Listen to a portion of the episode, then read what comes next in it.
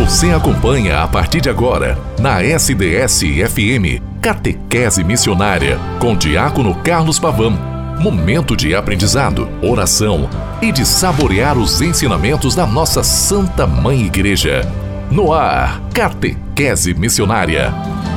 Em nome do Pai, do Filho e do Espírito Santo. Amém. Boa tarde, querida irmã, querido irmão, que sempre me acompanha no programa Catequese Missionária através da Rádio SDS 93.3. Como é bom estarmos juntos nesta tarde de quarta-feira para que tudo aquilo que a Santa Madre Igreja nos ensina, claro que dentro da possibilidade de tempo, nós vamos aqui colocando para que você possa, no programa Catequese Missionária, ser este que produz o eco de Deus na história, na vida, na realidade histórica de cada um de nós. E onde você está colocado é lá o sinal do seu testemunho. Você pode me escutar a qualquer momento pelo podcast, pelo Spotify, pelo portal da rádio sds.com.br www.radiocultura.br.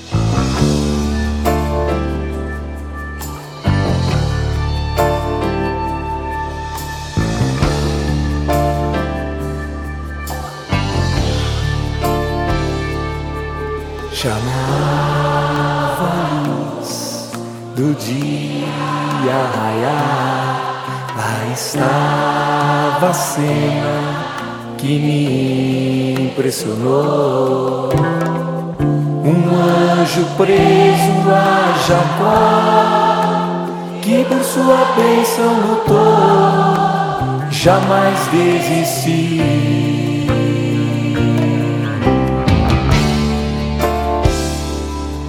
Não largava o anjo, ele muito insistiu, não sairia dali sem sua bênção na mão. De tanto ele insistir, o anjo me tocou e abençoado ele foi. Preciso de uma bênção, não vou desistir. Sem ela eu não vou sair daqui. Só saio quando o Senhor me tocar. Não posso mais ficar sem te sentir. Nada vai impedir a unção de Deus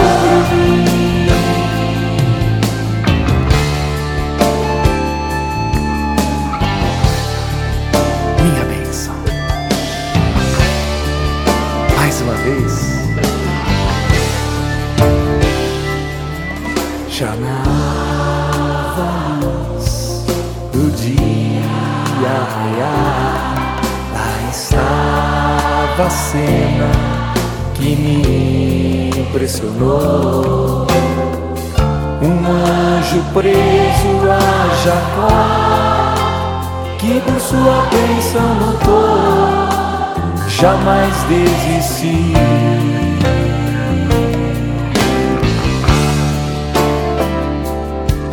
Não largava o anjo, ele muito insistiu, não sairia dali sem sua bênção na mão. De tanto ele insistir, o anjo lhe tocou e abençoado ele foi. Preciso de uma bênção, não vou desistir. Sem ela eu não vou sair daqui. Só saio quando o Senhor me tocar. Não posso mais ficar sem te sentir. Nada vai impedir a unção de Deus sobre mim. Esta é a unção de Deus sobre você, sobre nós. Minha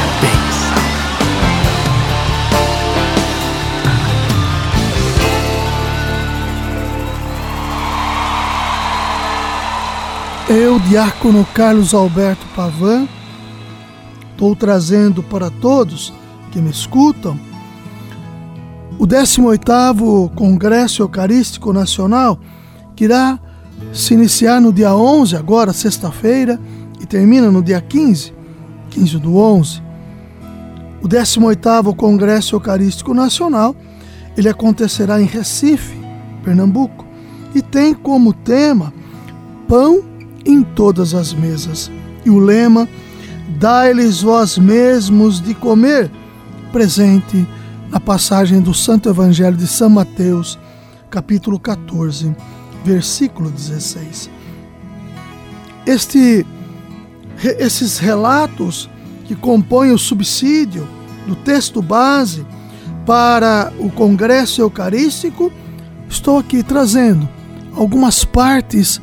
Todo ele é muito interessante, mas não temos tempo hábil para na íntegra ele possa ser assim elucidado.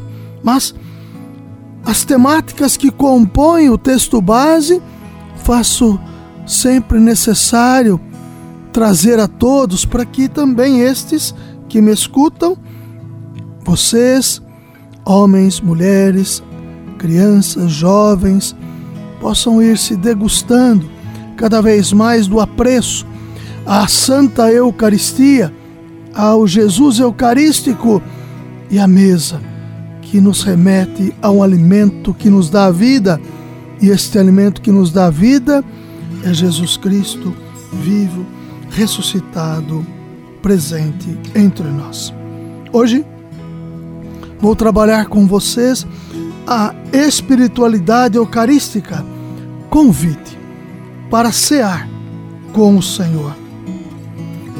Atualmente, queridas irmãs e irmãos, em várias regiões do Brasil, grupos ecológicos reencontram locais onde existiam nascentes e olhos d'água. Refazem a vegetação ao redor, limpam qualquer sujeira que se acumulou entre as pedras e, de repente, a água volta a jorrar. A fonte é recuperada. Também no plano da fé, precisamos sempre revisitar as fontes, isso é, os textos bíblicos, para renovarmos a alegria do amor de Deus em nós e através de nós para toda a humanidade. O que diz respeito à Eucaristia, a meditação de suas fontes na Sagrada Escritura, na Bíblia, nos ajuda a fazer de cada celebração um verdadeiro memorial da ceia de Jesus. No rito atual da missa, da Santa Missa, usam-se expressões que lembram a ceia pascal, o cálice da nova aliança, o Cordeiro de Deus que tira o pecado do mundo. A oração eucarística 1 pede Recebei, ó Pai, esta oferenda, como recebestes a oferta de Abel, o sacrifício de Abraão, de Abraão e os dons de Melquisedeque.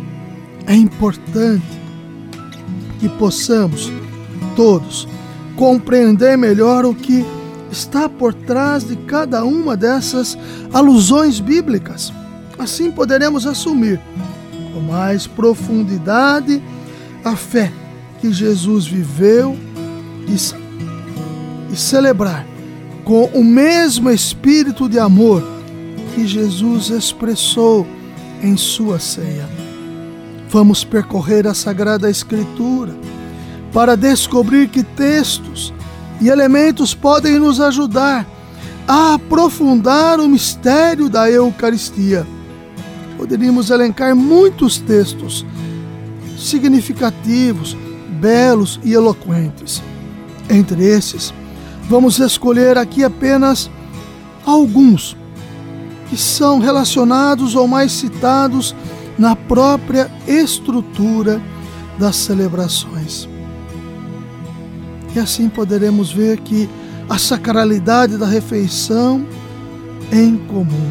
O Novo Testamento, a primeiro nome do rito da Eucaristia foi a ceia do Senhor, presente na primeira carta de São Paulo, Coríntios 11 e 20. De acordo com a tradição cristã, foi no texto da ceia pascal judaica que Jesus fez a ceia com seus discípulos e provavelmente discípulos que o acompanharam desde a Galiléia, conforme o Evangelho de São Lucas 8, de 1 a 3. Desde, desde tempos muito antigos, em, um primeiro sinal de que as pessoas são amigas e se encontram é comer e beber juntas. Principalmente o amor entre, é, entre duas pessoas é celebrado através de uma refeição de festa. O costume de festejar casamentos, comida, bebida, é presente em todas as culturas. Antigamente, quando reis ou governantes faziam entre si algum acordo ou firmavam pactos de unidade, o sinal que confirmava isso era tomar uma refeição em comum. De acordo com os estudiosos, para as culturas orientais antigas, sentar-se à mesa com alguém é sempre uma prova de respeito, confiança e amizade. Não se come com qualquer um. Cada um come com os seus. Compartilhar a mesa quer dizer que se pertence ao mesmo grupo e que, portanto, marcam-se as diferenças em relação a outros. Os gentios comem com os gentios, os judeus com os judeus, os homens com os homens, as mulheres com as mulheres, os ricos com os ricos, os pobres com os pobres. Não se come com qualquer um de qualquer maneira. A partir dessa cultura, diversas religiões aprofundaram a relação com Deus como um pacto de familiaridade e intimidade. Os evangelhos contam que Jesus viveu profundamente essa intimidade com o Pai de amor e revelou que Deus quer estendê-la não somente a um povo, mas a toda a humanidade.